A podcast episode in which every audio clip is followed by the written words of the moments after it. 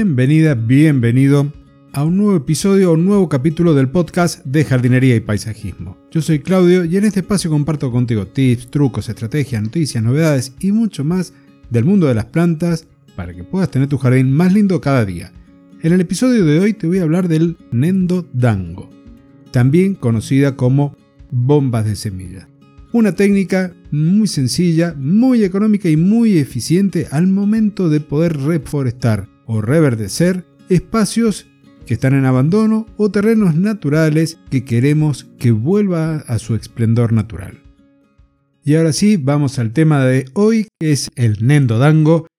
Estas bombas de semillas que son, como te decía, muy fáciles de hacer. El creador de esta técnica es un señor muy, muy importante, un filósofo, un biólogo, un agricultor japonés, ya fallecido, Masanobu Fukuoka, que es uno de los precursores de la agricultura natural. Él, muy observador de la naturaleza, vio cómo en el campo las plantas prosperaban. Y no cualquier planta. Vio que esto estaba pasando precisamente con el arroz. Todos tenemos esa imagen mental de los cultivos de arroz en espacios enlagunados, cubiertos con agua y allí se cultivan. Tienen un montón de razones de por qué lo hacen así, pero si vamos a los orígenes, el arroz crece en lugares que no están inundados. Y esto lo observó Masanobu. ¿Qué es lo que trajo consigo esta observación? Por un lado, que la biodiversidad, la variabilidad de plantas que estaban en el terreno hacía que las plantas crecieran mejor.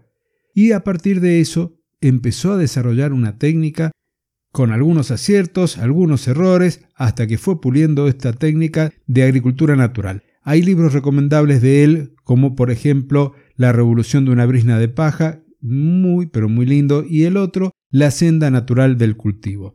¿Qué observó también Masanobu? Que cuando las semillas estaban dispersas, que se sembraban al voleo, muchas eran comida por aves o por roedores. Y a partir de ello diseñó una técnica, la de las bombas de semillas o nendodango, en la cual combina arcilla, una tierra de buena calidad, las semillas y agua. Con ellas hace unas bolitas, las deja secar al sol y luego en el otoño o en la primavera, dependiendo de qué tipos de semillas estén allí, se esparcen, se tiran libremente sobre el campo y esto es el comienzo de una reforestación, el comienzo de un reverdecer de una parcela que podría ser tranquilamente un lote baldío en una ciudad.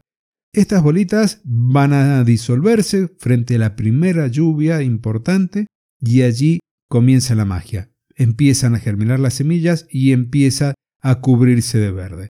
Si te interesa poder hacer alguna de ellas, es muy simple. Vas a utilizar arcilla, habitualmente se usa de color rojo, pero lo ideal es que utilices una arcilla propia del lugar en donde vivís. Esa arcilla se va a poner seca y tamizada, se va a mezclar con una porción de humus de lombriz, por ejemplo, porque le vamos a dar nutrientes a esas semillas, y una mezcla de a veces hasta 50 variedades de semillas.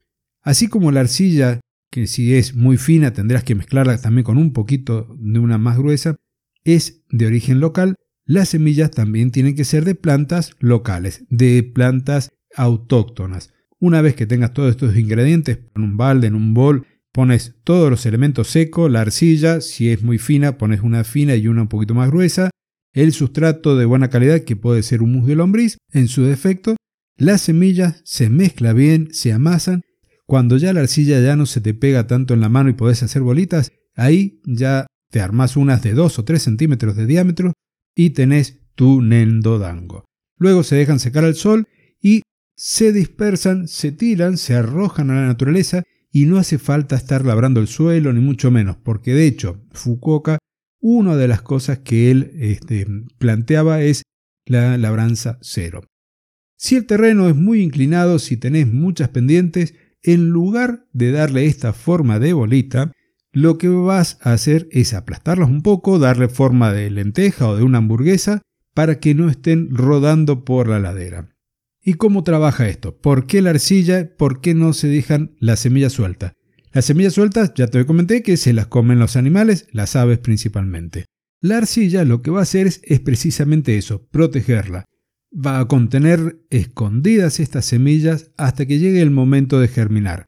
Cuando llega la primera lluvia fuerte o lluvia intensa, esta arcilla se va a ir deshaciendo, van a desparramarse las semillas y van a comenzar a brotar.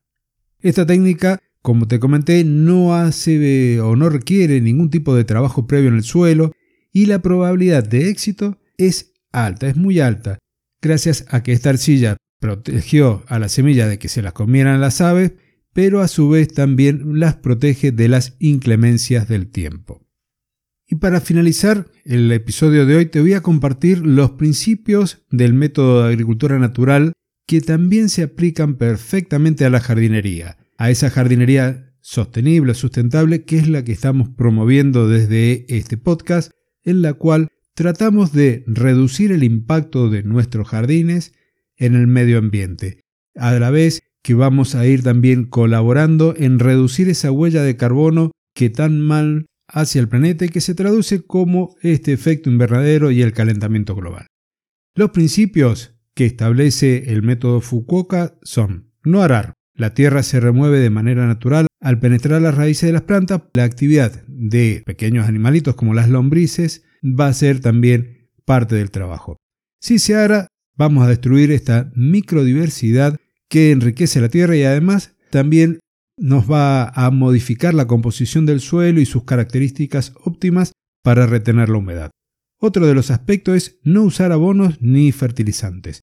La fertilidad está garantizada en un ecosistema no domesticado por la descomposición de los restos vegetales que van quedando en el suelo, los restos orgánicos de estos de las plantas y la mineralización de la materia orgánica en el suelo que le va a dar esa fertilidad natural a nuestro jardín. Otra de las cosas a tener en cuenta que tampoco se hacen es eliminar las malas hierbas ni usar herbicidas. Los herbicidas también van a destruir los nutrientes, los microorganismos que están en el suelo y la interacción con las plantas va a enriquecer el suelo. Por ejemplo, va a ayudar a fijar el nitrógeno que es lo que hace que las plantas se nos pongan verdes. Las malas hierbas, que en realidad tendríamos que hablar de plantas arbences, se pueden controlar cuando salen, por ejemplo, en los canteros usando algún tipo de cobertura, como podría ser u otra planta o las cáscaras de pinos, alguna cobertura que evite que plantas arbences estén emergiendo. También podemos, si queremos sumar algo de biodiversidad a nuestras carpetas verdes, sembrar trébol blanco.